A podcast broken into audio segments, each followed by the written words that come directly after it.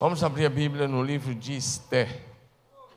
E se você trouxe a sua Bíblia, mantenha ele aberto no livro de Esther até o fim desta palavra. Eu quero encorajar você a trazer a Bíblia para os cultos, trazer uma caneta e um caderno e anotar, porque Deus sempre vai falar ao nosso coração e a gente, quando a gente anota, a gente não perde com facilidade. Livro de Esther, nós vamos começar a leitura no capítulo 3. Nós estamos dando continuidade à série de mensagens. Deus revoga decretos. Diga isso comigo. Deus revoga decretos. Esther 3. Eu vou ler a princípio versículos de 1 a 11, depois nós vamos conversar um pouco sobre isso. Algum tempo depois, o rei Xerxes, esse rei, ele, o nome dele persa é Assuero, mas o nome grego é Xerxes. Então, como ele é conhecido como Xerxes na história, nós vamos usar a NVT, que traz esse nome dele em grego. Algum tempo depois, o rei Xerxes promoveu Amã, filho de Amedata, o Agagita, e lhe deu posição de autoridade sobre os, os, todos os nobres do império. Quando Amã passava, passava, todos os oficiais do palácio se curvavam diante dele para lhe demonstrar respeito, pois o rei assim havia ordenado. Mardoqueu, porém, não se curvava diante dele para lhe demonstrar respeito. Então os oficiais do palácio real perguntaram a Mardoqueu: Por que você desobedece à ordem do rei? Todos os dias lhe diziam isso, mas ainda assim ele não dava ouvidos. Então contaram tudo a Amã, para ver se ele iria tolerar a conduta de Mardoqueu. Pois Mardoqueu lhe tinha dito que era judeu. Quando Amã viu que Mardoqueu não se curvava para lhe demonstrar respeito, ficou furioso. Foi informado da nacionalidade de Mardoqueu, né, que era um judeu, e decidiu que não bastava matar somente ele, mas em vez disso, procurou um modo de destruir todos os judeus, o povo de Mardoqueu, no Império Xerxes. Em abril, no 12 ano do reinado de Xerxes, foram lançadas sortes chamadas Purim, para na presença de Amã, a fim de determinar o melhor dia e mês para executar o plano. A data sorteada foi o dia 7 de março, quase um ano depois.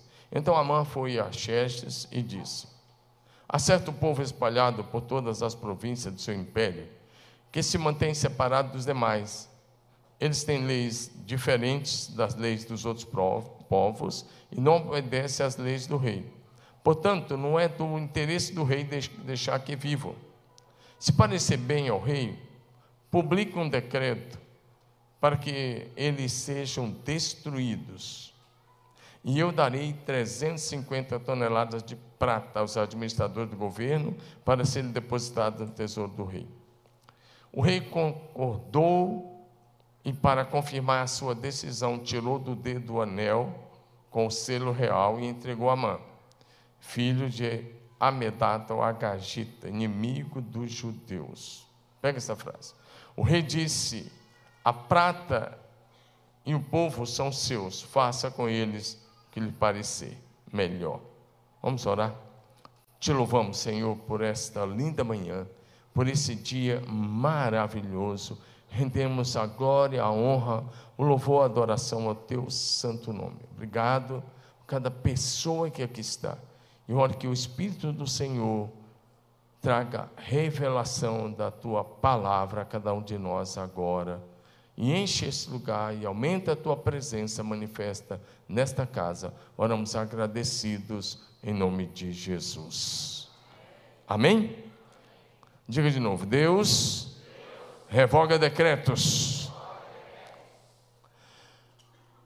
O contexto é o seguinte: o rei Xerxes, ou Assuero, como era o nome dele na língua persa, começou a reinar no ano 486 a.C.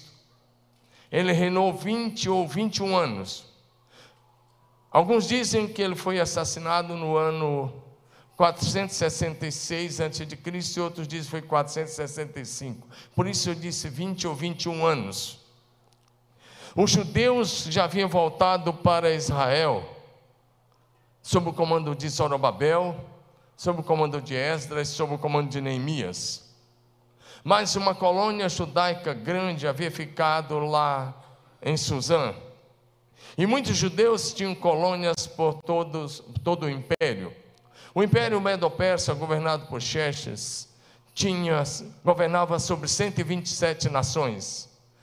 Esté vai dizer, repetir isso por três vezes, desde o capítulo 1 e até no final, vai dizer que, eles governava, que ele governava sobre 127 nações, da Índia até a Etiópia. Essas nações, quando ele governava, ele as transformava em província do império. No terceiro ano do reinado de Xerxes, ele promoveu uma festa muito longa de seis meses para demonstrar o seu poder e a sua glória. No final dos 180 dias, ele deu mais uma semana de festa regada muito vinho, exclusivo para os seus oficiais, seus ministros, seus governadores e uh, as autoridades. E a rainha, Esté, a rainha Vasti, nessa época, ela também deu um banquete de uma semana. E, no final dos sete dias o rei já estava alterado do, da bebida, eles tinham bebido bastante, a rainha Vasti também. Ele mandou chamar a rainha, que ela viesse vestida com a sua coroa sobre a cabeça, porque ele queria demonstrar a beleza da rainha Vasti para os seus súditos. Mas ela disse: Não, eu não vou. E não foi. E o rei ficou muito frustrado e chateado. E ele perguntou a um dos seus conselheiros o que fazer. E um dos seus conselheiros disse o seguinte: você precisa se divorciar dela. E aí você já tem um problema, um divórcio causado pela bebida alcoólica. E aí ele, e aquele homem que falou isso, ele disse: você vai ter que se divorciar, destituir ela da posição de rainha, se divorciar dela, e ela nunca mais vai poder comparecer à sua presença. Porque aquele homem disse assim: porque se essa moda pega, na linguagem hoje seria isso as mulheres não vão mais respeitar os seus maridos. Em todo o império, essa notícia vai chegar que a Vasti não te respeitou e, e as outras mulheres também não vão respeitar os seus maridos, então mas a gente precisa, cada uma precisa ser senhor da sua casa, por isso a gente precisa botar ordem nisso. Essa foi a palavra daquele conselheiro. Hoje é um pouquinho o contrário, e estou falando do contexto da época, tá? Agora, presta atenção, ele assim o fez, ele se divorciou e destituiu. E esses conselheiros deram uma ideia: vamos propagar e proclamar em todo o império, comunicar que vai, ver, vai ter um concurso. Era como se fosse um concurso para Miss Universo hoje, que já tem há tanto tempo aí. Aí a moça que o rei se agradava vai ser a nova rainha. Tinha um homem chamado Mardoqueu. Presta atenção nesse nome, olha para mim. Quando a gente estuda o livro de Esté, a tendência é focar em Esté. Mas o livro de Esté, me parece que ela não é a principal personagem. O principal personagem do livro de Esté não é a rainha. O principal personagem do livro de Esté é Mardoqueu. Porque se por trás de Esté você vai encontrar Mardoqueu, pai de criação da Esté. A Esté primeiramente se chamava Radassa, em hebraico. E a Hadassah, os pais morreram, foram mortos. E pelo, pelo próprio sistema que governava o mundo, do próprio, o próprio império, eles foram mortos. E o Mardoqueu criou a Hadassah como sua filha. E muitas moças foram escolhidas, dentre elas a Esther. E Mardoqueu deu um conselho de cara a ela: nunca diga a sua nacionalidade. Não fale nunca da sua nacionalidade. Ela ficou um ano para se apresentar primeiro diante do rei, seis meses. A moça recebia ah, banhos de ervas e perfumes especiais. Seis meses, depois mais seis meses com perfumes mais especiais ainda. E Esté, o, o, o eunuco que cuidava do harém, gostou dela. E ele cuidou dela de uma forma muito especial. Um ano depois de preparação, imagina, um ano se preparando. E ela se encontrava uma noite com o rei, e o rei dormia com ela. Se ele gostasse, ela poderia ser, mas tinha passado já várias, porque nesse processo passaram quatro anos. Quando o rei se divorciou de Vasti, era o terceiro ano do reinado dele. Agora já estava no sétimo ano e ninguém tinha sido escolhida. Mas agora Esther chegou a vez dela e ela foi a escolhida. E o rei pegou a coroa e colocou sobre a cabeça dela. Passados cinco anos, e naqueles cinco anos, Mardoqueu ficava sempre a, a postos. E Mardoqueu era um, um, era, era um vigia. Mardoqueu era alguém que estava atento. É aquilo que Jesus disse, que a gente precisa vigiar e orar. Mardoqueu é alguém que estava sempre vigiando. Ele era vigilante. Ele ficava sempre à porta do palácio. Naquele período, ah, desses cinco anos, dois homens traçaram um plano para assassinar o rei. E Mardoqueu ficou sabendo, comunicou a Esther. Esther comunicou ao rei, eles investigaram e era verdade.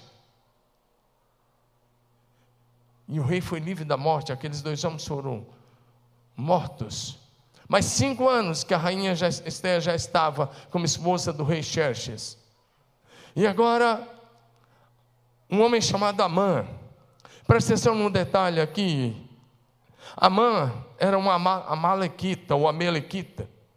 Os amalequitas foram aquele povo que, quando Moisés saiu com o povo de, do Egito, fizeram guerra, vieram por trás. Eles eram ladrões, guerreiros do deserto. E eles atacaram Israel de uma forma muito covarde no deserto. É aquele quadro de Êxodo 17. Que Moisés, Arão e U subiram a montanha. E Josué foi para o vale enfrentar o exército de Amaleque. E quando aquele quadro de quando Moisés levantava os braços, Israel prevalecia. Mas quando Moisés baixava os braços, os amalequitas matavam os israelitas. O que acontece é que você conhece a história, mas Arão e U pegaram uma pedra, centraram Moisés e mantiveram os braços de Moisés levantados de manhã até a tarde. E Moisés, o exército de Israel, venceu os Amalequitas. Só que naquele dia Deus fez, deu uma palavra, e a palavra de Deus foi assim: Moisés, escreva isso para a memória, e comunica a Josué, e diga-lhe que eu vou riscar a memória dos Amalequitas debaixo do céu. E o tempo passou por causa da misericórdia de Deus. Mas nos dias do rei Saul, Deus, através de Samuel, 1 Samuel 15, Deus disse a Saul: agora vai lá e cumpre a palavra do Senhor, porque os amalequitas tentaram destruir os israelitas no deserto. Agora chegou o tempo de você executar esse projeto, essa palavra de Deus. É para destruir tudo. Só que Saul foi lá. E Deus tinha dito que não era para pegar despojo, nem nada, nem para deixar ninguém ver lá. Era a ordem de Deus, por causa daquilo que os amalequitas tinham feito, não só no deserto, mas ataque após ataque ao povo judeu. Eles eram inimigos dos israelitas. E ele foi lá. E ele fez quase tudo, mas ele deixou vivo o rei Agag. Por isso que nesse texto você leu assim, Amã Agagita. Sabe por quê? Esse Amã eu estava achando que eu tinha perdido o fio da meada. Não, eu estou te trazendo para a Bíblia. Esse Amã, ele era um descendente do Agag, que o Saul deixou vivo e que Samuel depois foi lá e matou. Ele era um descendente, talvez um tataraneto lá do Agag. Por isso que está aí Amã, o Agagita. Ele era um amalequita, descendente do rei Agag. E agora ele continua o mesmo ódio para com os judeus. Ele conhecia a história, provavelmente, porque ele era da família real dos Amalequitas. E agora esse cara tem um cargo de primeiro-ministro no Império Medo-Persa. Depois do rei Assuero, ou Xerxes, como nós lemos nessa versão, ele era o primeiro-ministro. E aí você começa a entender por que, que Mardoqueu. E Mardoqueu era um homem da tribo de Benjamim, descendente de Saul ou melhor, descendente de Quis, pai de Saul. Mas você vê como é que as coisas começam a se encaixar. Aquilo que Saul não fez, um descendente dele vai fazer lá na frente. Diga amém. Tem coisas que ficaram para trás, seus pais não fizeram, mas você vai fazer em nome do Senhor. E agora eles estão lá, é o ano, agora, é, se você pegar Era o ano 474 a.C., porque o Assuero estava no poder há 12 anos. Ele começou no ano 486, era o ano 484 a.C. E tem uma colônia enorme de judeus lá em Suzã, que era a capital do império, região norte do Iraque, hoje, para você se localizar. Ele ia ali do Irã, toda aquela região lá, por isso que é Medos e Persas. Persas é, são os que habitam o Irã hoje. Então, é, agora, Mardoqueu está lá. A sua filha de criação agora é a rainha. Ele continua como vigia na porta do palácio, vigia não colocado pelo rei, mas ele está lá. E, ele, e quando ele tinha uma função lá entre os oficiais, e quando Amã passava, os outros se curvavam, mas Mardoqueu não se curvava. Que com certeza também conhecia a história. Agora, presta atenção, por causa disso, Amã decidiu que não bastava matar o Mardoqueu. Ele resolveu estabelecer um plano para matar, destruir, eliminar todos os judeus da face da terra. Isso incluiu os judeus de Suzã, mas isso incluiu os judeus de Israel. Isso incluiu os judeus que estivessem as colônias judaicas de todo o mundo da época. Se você pensa que o primeiro homem que tentou é, eliminar os judeus foi Hitler, você está enganado. O primeiro homem foi esse homem chamado Amã. E por trás de Amã, você sabe quem que estava? Era Satanás. Porque se eliminasse os judeus, ele iria frustrar ou adiar o plano de salvação da vinda de Jesus na plenitude dos tempos. Está entendendo? Quem está entendendo, diga amém. Agora ele traça um plano. E agora eles marcaram um dia, lançaram sortes. E marcaram um dia, e o dia escolhido, me parece que era o dia 7 de março. Lançaram sorte, caiu o dia 7 de março, ou seja, um plano precisava de quase um ano, por quê? Porque 127 povos, 127 nações, e essas cartas, esse decreto tinha que chegar nas 127 nações. Uma cópia do decreto precisava ser divulgada em cada nação, em cada povo. E você não faz isso a cavalo rapidamente. Não tinha os meios de comunicação que temos hoje. Então a mão faz um decreto. E ele fala com o rei: tem um povo aí, o rei, que não segue as nossas leis. Tem um povo diferente. Nós não devemos deixá-los viver. E o rei concorda. O rei bebia muito, talvez pegou naquele dia que o rei estava é, chapado lá no álcool lá. E aí ele tira o anel e dá para o Amã. E o Amã vai lá, e uma lei dos medos e do, dos persas, selado com o anel do rei não podia ser revogado. E agora um decreto foi feito pelo Amã, selado com o anel do rei, e é enviado para 127 nações, os 127 povos, províncias, governados pelo rei. E agora chegou, tinha uma data marcada para destruir e eliminar todos os judeus da face da terra. Agora, fala sempre seu vizinho uma coisa que você já sabe, mas não custa repetir. Diga sempre ele: quando o inimigo. Fala bonito, nós temos que cultuar o Deus vivo. Esse aqui não é lugar de tristeza, aqui é lugar de alegria, celebração. Fala bonito. Quando o inimigo disser a você que é o fim, não acredite. A última palavra só Deus pode dar. Você já sabe disso. Quando o inimigo disser a você que é o fim, não acredite, porque o Senhor pode estar dizendo nesse dia: é apenas o começo. Amã disse para o povo judeu através daquele decreto: é o fim de vocês. E Deus disse: é o começo. Eu vou livrar você, eu vou, vocês, eu vou proteger vocês, eu vou dar a vitória a vocês sobre os seus inimigos. Eu vou cuidar de você até que meus planos, propósitos e até que todas as minhas promessas se cumpram para a vida de vocês. Dá uma aleluia aí no seu lugar. Amém? É bem interessante você olhar para isso. Porque o Senhor Deus pode fazer o mesmo com você, a sua família, agora mesmo. Talvez você tá, entrou aqui hoje, ou está nos acompanhando de casa, e você está vivendo uma situação tão difícil que parece que é o fim.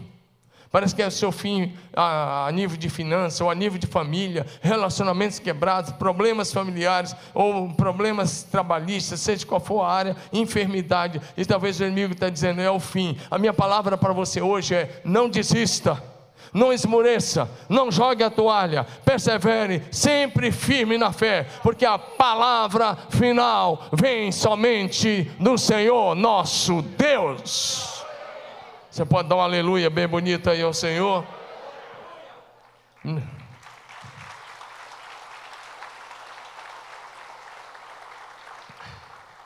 Quando você dá uma salva de palmas, Jesus dá com vontade. Não dá minha boca, não, você não faz isso nem no aniversário do seu amigo. Você grita e bate para valer. Quanto mais aquele que te livrou do inferno eterno e está te levando para a glória da eternidade. Vamos fazer isso bonito agora, faça. Amém? Faz assim para eles, que os irmãos do DA estão ali, ó. Faz assim para eles. Ó. Assim que eles entendem as palmas. Aleluia. Amã, então agora o primeiro-ministro, como você sabe, aquele decreto não visava apenas matar alguns, mas todos os judeus. O, o decreto disse que era para matar homens, mulheres e crianças. E mais, os bens dos judeus eram para ser saqueados. Vou pedir para alguém ligar o ar, aumentar um pouco, e também aqui os ventiladores, pessoal aí do DOC, por gentileza. Vamos lá, rapidamente, eu vou mencionar Esté, capítulo 3, agora dos versículos 12 a 14. Assim, no dia 17 de abril, daquele ano de 1400, daquele ano de, desculpe, daquele ano de 474, 17 de abril, os secretários do rei foram convocados e um decreto foi redigido exatamente da forma como Amã ditou. O decreto foi ele que fez. Em seguida, foi enviado aos mais altos oficiais do rei, aos governadores das respectivas províncias, aos nobres de cada província, em sua própria língua, escrita em língua tinha que escrever, ah, o decreto tinha que ser traduzido para cada língua. O decreto foi regido em nome do rei Xerxes, selado com seu anel. As cartas foram enviadas por mensageiro a todas as províncias do império, com ordem para que todos os judeus, jovens e idosos, mulheres e crianças, fossem destruídos, mortos e aniquilados no único dia. A data marcada para que isso acontecesse era 7 de março do ano seguinte. Por isso que eu falei, 11 meses depois, era para dia 7 de março do ano seguinte, era a data dos judeus de todo o mundo serem mortos. Os seus bens, ou os bens de judeus, seriam entregues a quem os matasse. Você vai matar, você vai ganhar muito bem. Você acha que tinha gente interessada em matar os judeus ou não? Uma cópia do decreto devia ser publicada com a lei em cada província e proclamada em todos os povos, a fim de que estivessem preparados para cumprir o seu dever na data marcada. Como eu disse, esse decreto é, foi, partiu de Amã, inimigo dos judeus, porque os amalequitas eram inimigos dos hebreus, dos israelitas e depois dos judeus, desde os dias de Moisés. Desde o dia de Moisés. Isso começou, a, essa primeira guerra foi lá 1450 anos antes de Cristo. E agora nós estamos em 474 anos, mil anos depois praticamente. E essa inimizade continuava, a, a ponto de que um amalequita chamado Amã, descendente do rei Agag, agora queria eliminar e riscar a memória dos judeus da face da terra. Você está comigo ou não? Há um inimigo eterno, o inimigo das nossas almas. Não, ele não quer destruir apenas você, ele quer destruir toda a sua família, ele quer destruir sua casa, ele quer provocar inimizade entre você e os seus filhos, ele quer destruir a igreja, e ele quer destruir a sociedade cristã que está baseada nos valores e nos princípios judaicos cristãos. Há um inimigo que hoje quer fazer a mesma coisa com a família. E é hora de cada pai, de cada mãe se levantar. Não é uma guerra física, mas se levantar e dizer: aqui não, Satanás. Na minha casa, não. Na minha família, você não vai tocar e você não vai destruir os meus filhos. Posso ouvir amém de quem está me entendendo?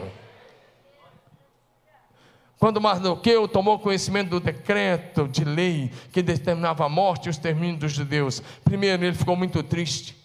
Ele colocou roupas de tristeza, ele saiu pelas ruas de Suzã chorando alto e gritando, para que os outros judeus tomassem conhecimento.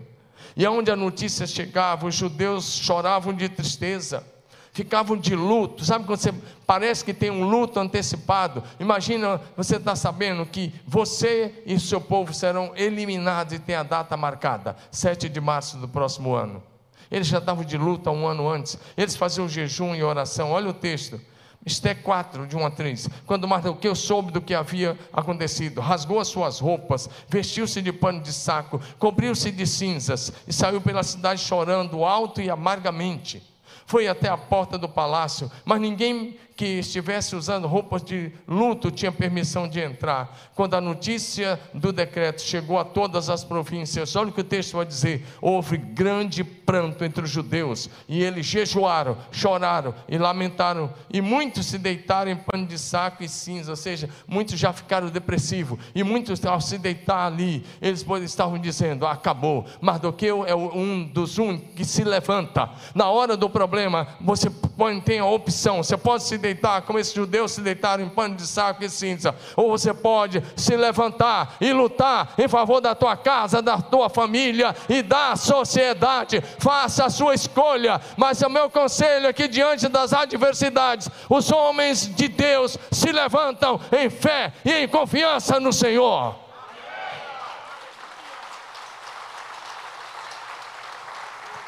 Qual é a sua atitude diante dos problemas? Qual é a sua atitude diante de um câncer? Qual é a sua atitude diante de uma situação financeira? Qual é a sua atitude diante de um problema difícil? Qual é a sua atitude? Você baixa a cabeça e fala: É, vai acontecer mesmo, não tem mais jeito. Esses judeus que estavam se deitando em pano de saco estavam dizendo: Não tem jeito. Mas Mardoqueu se levanta e fala: Tem jeito.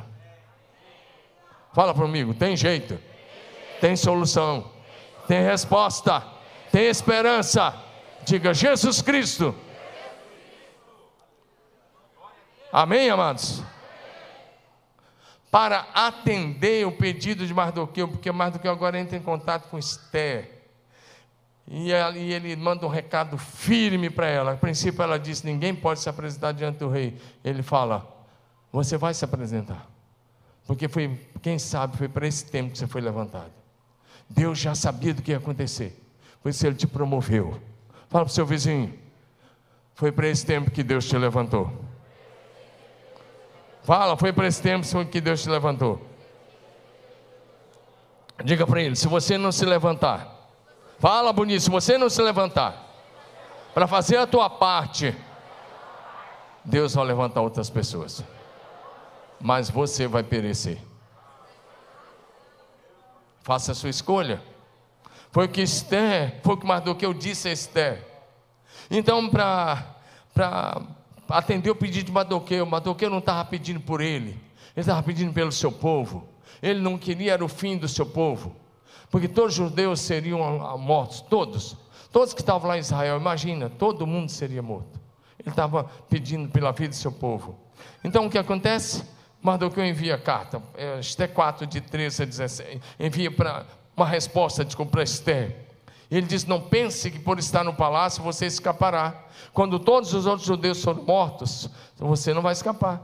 Se ficar calada, olha o que ele diz: No momento como este, alívio e livramento virão de outra parte para os judeus, mas você e seus parentes morrerão.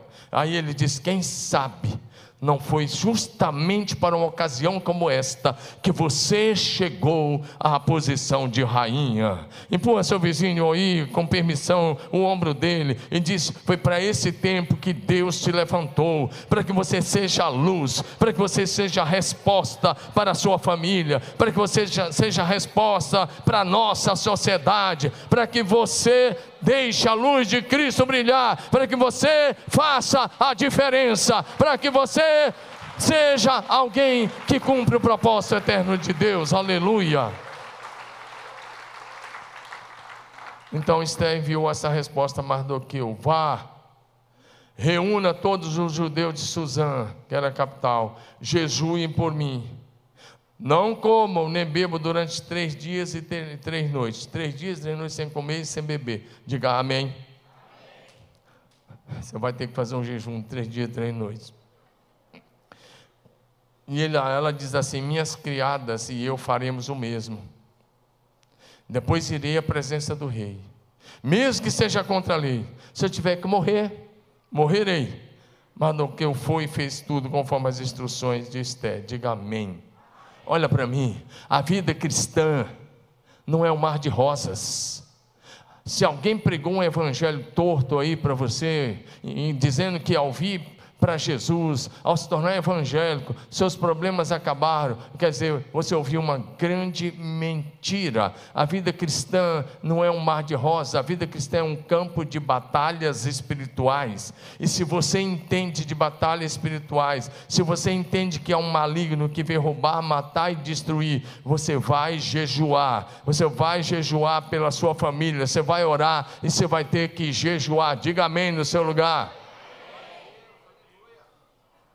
Pergunta ao seu vizinho: você já jejuou pela sua família? Você já jejuou pela sua igreja? Pai, pergunta: você já jejuou pela sua cidade, pela nossa cidade? Se você entende batalha espiritual, batalhas espirituais, você vai orar e jejuar. Há um inimigo, sim, que quer destruir a sua família quer destruir a sua fé, que quer destruir a igreja. E os filhos de Deus precisam vencer essa batalha, usando as armas da oração e do jejum. Depois de três dias de jejum e oração, impressionante que talvez você não ia. A, a rainha só podia entrar na presença do rei quando era convocada. Ela morava. Você já foi nesse tipo de. Eu já fui nesse tipo de palácio antigo. Eu visitei um palácio lá na Coreia. Lá no centro de Seul tem um palácio, uma réplica do palácio do tempo do Império. Você vai ver que o rei ficava numa casa. E tinha as casas onde tinha os haréns, tinha as casas onde a rainha, a casa onde a rainha ficava com as suas moças. E ela só entrava lá no, diante do rei quando ela era chamada. Se ela fosse entrar sem ser chamada, podia custar a vida dela. Por isso que isso é jejua. O rei tinha um poder de dar vida a quem ele quisesse, matar quem ele quisesse. E talvez se você fosse uma a rainha, viu, querida irmã, talvez você não ia jejuar. Você ia falar, eu preciso estar bonita no terceiro dia, eu vou para o salão de beleza. Vou procurar o melhor salão, vou fazer o cabelo, e aquela maquiagem. É claro que ela deve ter feito isso no último dia, mas você não ia jejuar porque não você ia estar com o rosto desfigurado. Possivelmente você ia ficar com o rosto triste, mas Esther não ficou. Quando você jejuma de acordo com a vontade de Deus, você não vai sair do jejum triste com a cabeça baixa, você vai sair fortalecido no Senhor e na força do seu poder. Diga glória a Jesus. Deixa eu dizer só uma coisa: o livro de Esther não cita diretamente a palavra Deus nenhuma vez, mas Deus aparece em cada versículo desse livro. Dá um aleluia aí. No terceiro dia, projeção, vamos lá? No terceiro dia, Esther 5, de 1 a 4. Terceiro dia, Esther se aprontou com seus trajes reais, é claro, é o que eu estava falando, e, e se pôs no pátio interior do palácio real, em frente à residência do rei porque o palácio era algo muito grande. Então ela foi até em frente à residência. O rei estava sentado no seu trono real, voltado para a porta da residência. Quando o rei viu a rainha Esther parada no pátio, diga comigo, ela alcançou o favor dele. Diga de novo, ela alcançou o favor do rei. Levanta a mão e diga, e eu alcanço o favor do Rei dos Reis, o Senhor Jesus Cristo. Aleluia.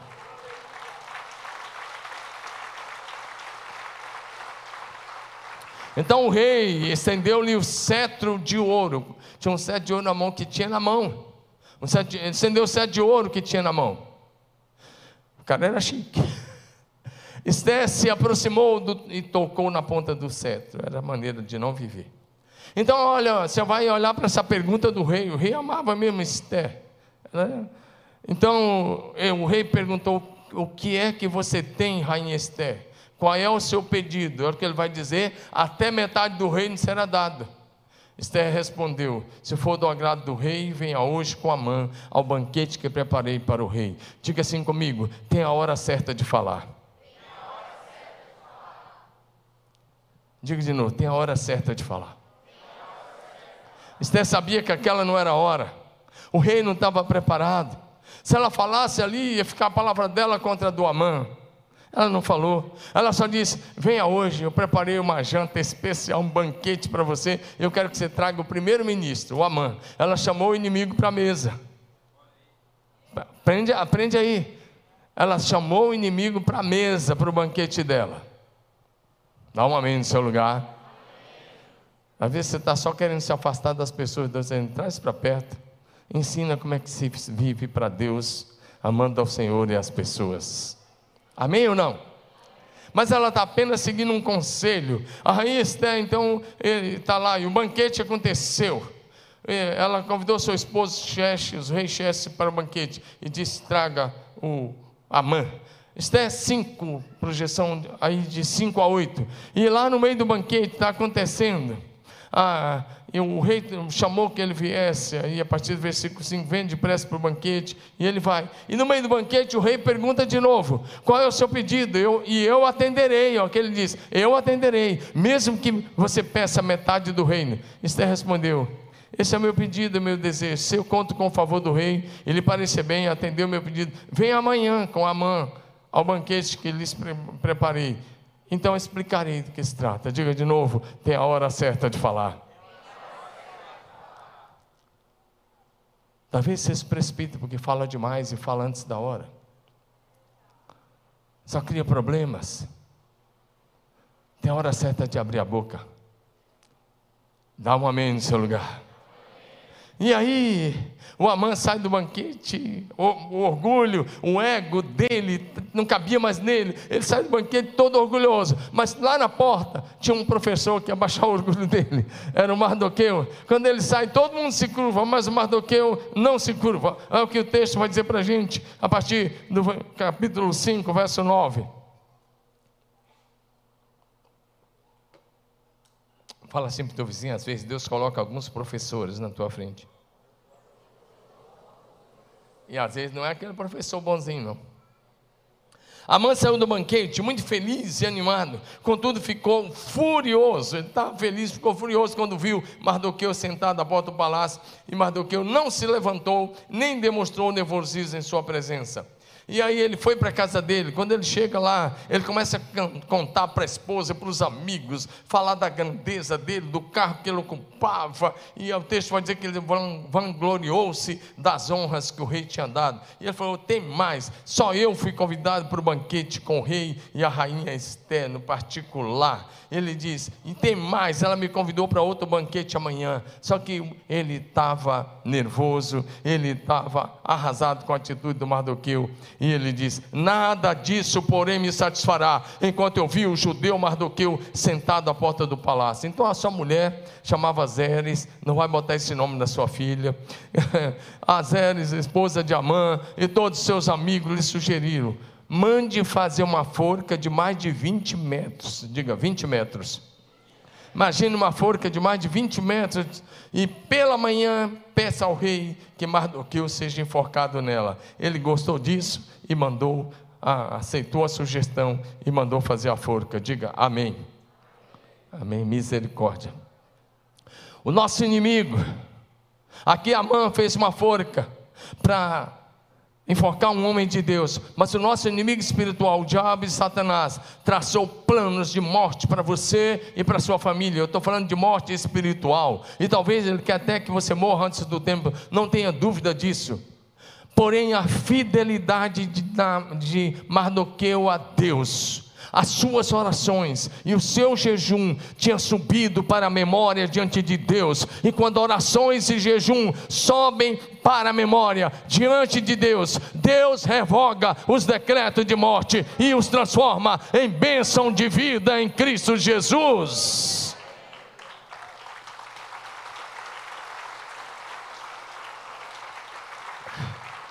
Romanos 6, 23 diz para a gente assim: o salário do pecado é a morte, mas o dom gratuito é a vida eterna. O dom gratuito de Deus é a vida eterna. O pecado quer te levar para a morte, mas Deus, através da graça, quer te levar para a vida eterna. Você pode dar um amém no seu lugar ou não? Agora o que acontece? Naquela noite, naquela manhã, que ele ia pedir a morte do Mardoqueu. Naquela manhã que ele planejou enfocar Mardoqueu, Deus mudou. Diga assim: Deus mudou.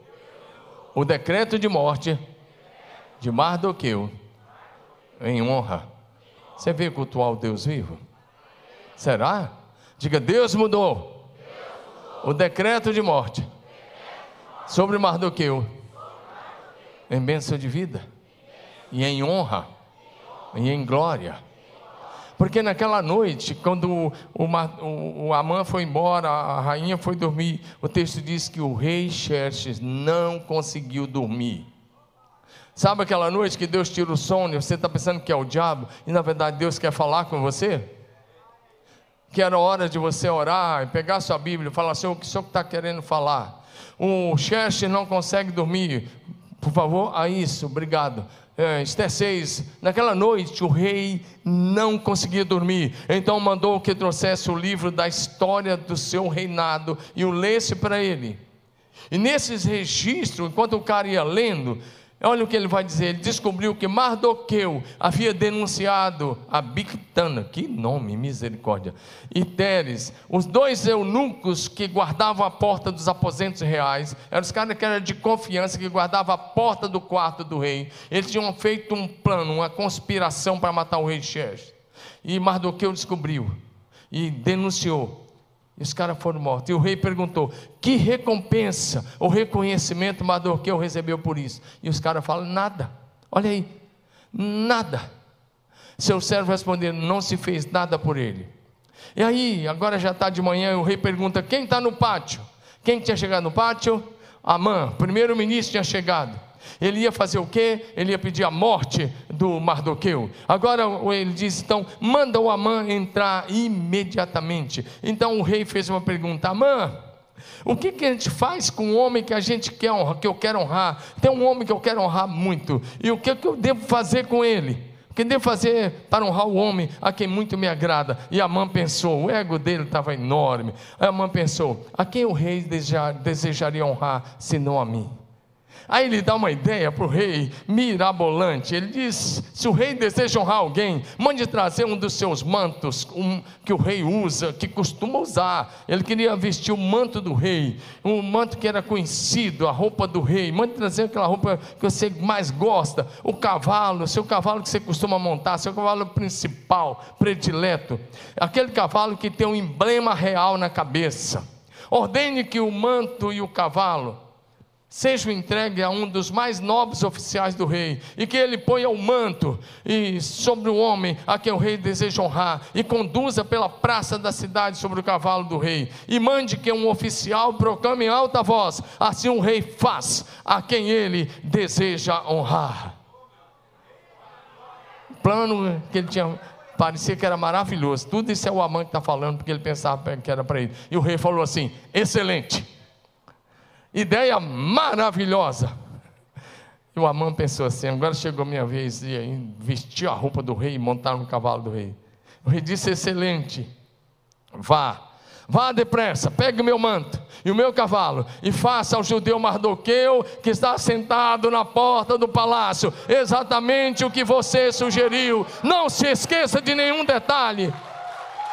Vai, faz com o judeu Mardoqueu o que você sugeriu. E lá vai a mãe com a cabeça baixa, pensando assim: minha batata assou, azedou o leite.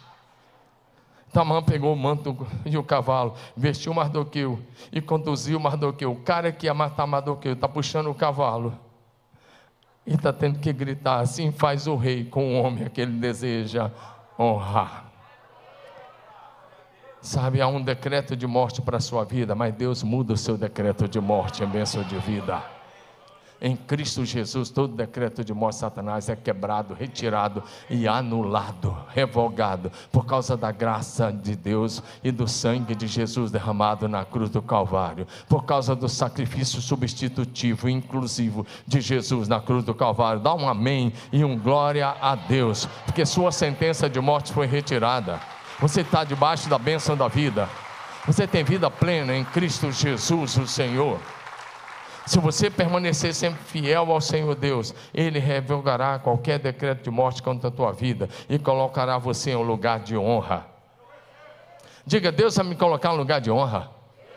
Você pode levantar sua mão e dizer assim: Deus, levanta o pobre. Diga de novo, diga de novo: Deus, levanta o pobre do lixo para fazê-lo sentar-se entre os príncipes os príncipes do seu povo. Você acha que eu estou criando alguma coisa? Está no Salmo 113, versículos 7 e 8. Ele levanta, ele levantou Mardoqueu lá da tristeza, lá da vestido de pano e saco, lá do, jejum, lá da humilhação, e vestiu Mardoqueu com o manto real, e colocou Mardoqueu sobre o cavalo, agora ele é exaltado. Por isso que eu falei, o livro de Esther não está girando em torno de Esther, mas a partir de um homem que era um arauto do Senhor, a partir de um homem que se importava com o seu povo. Nós já vamos caminhar para o encerramento, diga amém. Não porque eu estou encerrando, mas porque Deus está falando ao nosso coração, aleluia. Aí vem a segunda noite do banquete. Naquela noite, durante o banquete, então o rei pergunta de novo. O rei foi, capítulo 7, verso de 1 a 10, eu só vou mencionando por causa do tempo. O rei e a mãe foram ao banquete da rainha Esther. E mais uma vez, enquanto bebia o vinho, o rei perguntou, terceira vez que o rei está perguntando a Esther: Diga-me o que se deseja, rainha Esther, qual é o seu pedido? Eu atenderei. Olha, o rei se comprometeu de novo: Eu atenderei, mesmo que você peça metade do reino. A rainha Esther, então, ela olha para o rei e agora ela faz o pedido. Se eu conto com o favor do rei, e se ele parecer bem atender o meu pedido, poupe a minha vida e a vida do meu povo. Dá um aleluia. E eu, porque eu e o meu povo fomos vendidos. Lembra dos 350, das 350 toneladas de prata que o Amã ofereceu? Pois eu e o meu povo fomos vendidos para sermos destruídos, mortos e aniquilados. E ela vai falar para o rei: se fosse apenas um caso de ter sido vendido como escravo, tudo bem, eu não ia te incomodar. Mas acontece que o projeto é para aniquilar todos os judeus. Então o rei, o rei fez uma pergunta básica: quem faria uma coisa dessas? Perguntou o rei Xerxes. E ele faz uma segunda pergunta: presta atenção, onde está o homem que teria audácia de fazer isso? Eu gosto aqui de Esther nesse ponto porque agora Esther age como uma pessoa corajosa, uma mulher de coragem. Eu quero ver que as mulheres digam assim comigo, bem bonito, uma mulher de coragem. A igreja toda diga, uma mulher de coragem. Estava na hora. Era segunda noite. E o Mamã estava sentado aonde? Do lado do rei. E aí a rainha Esther disse: o, o nosso inimigo e adversário é Amã esse perverso. E o Amã ficou apavorado diante da rainha, do rei e da rainha. O rei ficou furioso, porque ele gostava do Amã. Ele ficou furioso, ele se levantou, ele saiu para o jardim do palácio. Mas o Amã fica ali pedindo a misericórdia da rainha. E numa atitude nervosa, ele, a rainha estava sentada no sofá, o texto diz isso ele pula e vai e, se, e bate no colo da rainha. E quando ele faz isso, coloca a cabeça lá, ajoelhado, e bota a cabeça no colo da rainha, o rei está voltando do jardim do palácio. E aí o rei exclamou: Além de tudo isso, você se atreve a violentar a rainha aqui, diante dos meus próprios olhos? E quando o rei falou isso, os servos do rei, um outro homem que sabia o que estava acontecendo, chamado Arbona. Um dos eunucos do rei disse: Amã construiu uma forca de mais de 20 metros no pátio da casa dele. E ele pretendia usá-la para enforcar Mardoqueu, o homem que salvou o rei de ser assassinado. E o rei diz: usem-na para enforcar Amã. Foi a ordem do rei. Assim executaram Amã, na forca que ele havia preparado para Mardoqueu. E a ira do rei se acalmou. Você dá um amém no seu lugar aí agora? Muita gente pode não estar vendo a sua atitude de lealdade e fidelidade, mas os olhos do Senhor estão sobre você. E Deus frustra os planos do inimigo. Porque nesse texto aqui, Deus frustrou a forca tinha sido feita na noite anterior. Ele estava lá para pedir a morte a Mardoqueu. De manhã, Deus já humilhou ele, teve que montar Mardoqueu no cavalo real. E agora à noite, ele vai ser enforcado na forca que ele tinha feito para matar Mardoqueu, o homem de Deus. Então, vamos Pessoal, o louvor vem para a gente fazer de conta que está encerrando aqui. Então o novo decreto foi redigido. E agora por Mardoqueu. Porque agora Mardoqueu ocupou o lugar do Amã. O primeiro-ministro agora é Mardoqueu. E Mardoqueu agora escreve um, um novo decreto. E esse novo decreto também foi enviado para as 127 províncias do império. Para que na data marcada no ano seguinte, para exterminar os judeus, os judeus pudessem se defender e se vingar dos seus inimigos. Se você der uma olhada, eu, o texto é longo, vou ler, mas esse está, este é 8, de 7 a 13. E quando o texto vai dizer que o rei Xerxes disse à rainha: Olha, os bens de Madoqueu eu dei a você. E tem mais. Ele dizendo: escreva um novo decreto. E aí, tudo aquilo tinha sido feito no mês de abril. Presta atenção aqui. Fala para o teu vizinho assim: se você quer fazer alguma coisa para Deus, você, ó, para de pensar no almoço pensa numa coisa agora, só um pouquinho. Para de pensar um minuto no almoço e fala assim, bonito. Se você quer fazer uma coisa para Deus, faça logo. Diga não, faça logo. Porque omissão é pecado. O decreto de Amã foi feito no mês de abril. E agora, dois meses depois, 25 de junho, Fala comigo, dois meses depois. Os secretários do rei, no dia 25 de junho, foram convocados e um novo decreto foi redigido, exatamente como Mardoqueu ditou. O decreto foi enviado aos judeus, aos mais altos oficiais do rei, aos governadores, aos nobres de todas as 127 províncias, desde a Índia até a Etiópia. Foram redigidos para o povo de todo o império.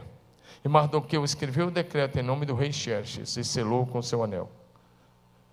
E os carteiros levaram em cavalos velozes. E na data marcada para que os judeus fossem exterminados, 7 de março do próximo ano, os judeus puderam se defender. E tem mais, muita gente se tornou judeu. Em todo o império nós ficamos sabendo da fama de Mardoqueu e do decreto eles se aliaram aos judeus, porque agora sabia que o rei era amigo dos judeus e a rainha era uma judia que se importava por seu povo. Dá uma amém nesse lugar. Então, quando o decreto foi revogado, quando o decreto de morte ao povo judeu foi revogado, a tristeza, o luto, a angústia, a depressão saiu e uma festa foi estabelecida.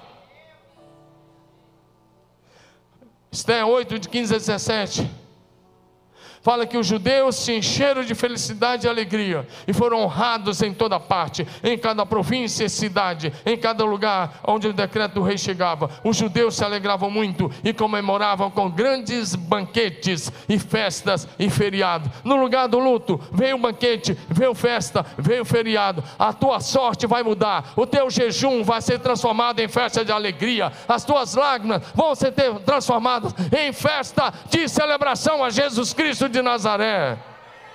Quem recebe, dá um amém. Só quem está entendendo essa palavra.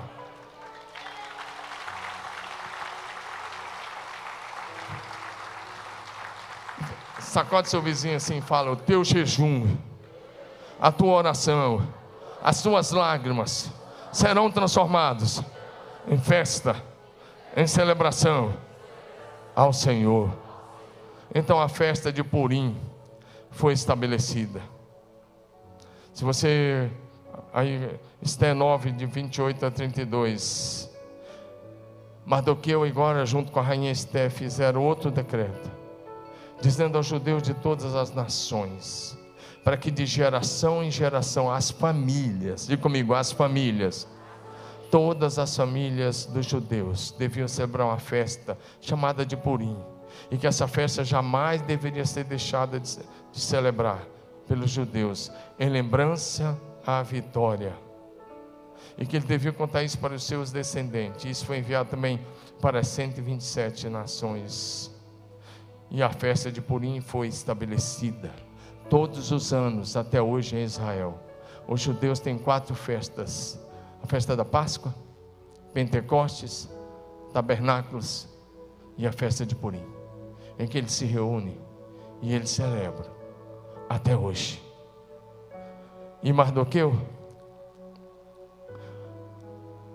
Esté 10, 3.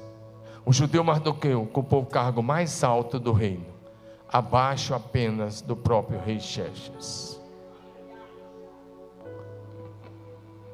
Será que você pode dizer para o seu vizinho assim: seja fiel, seja leal, permaneça na fé, porque Deus está olhando para você e Ele vai te levantar, te honrar na hora certa.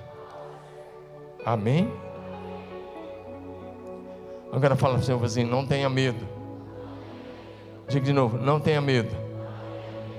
Porque se você for amigo de Deus, andar em obediência a Deus, Ele será inimigo dos teus inimigos e adversário dos teus adversários.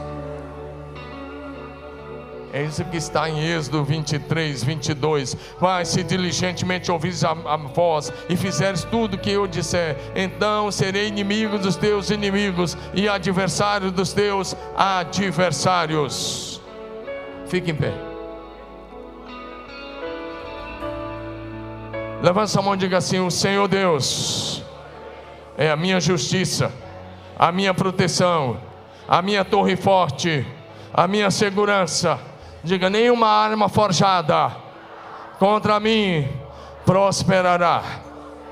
Isaías 54, 17, a gente encerra aí. Lê comigo, vamos lá? Toda arma forjada contra ti não prosperará. Toda língua que ousar contra ti em juízo, tu a condenarás. Esta é a herança do servo do Senhor e o seu direito que de mim procede, diz o Senhor Deus.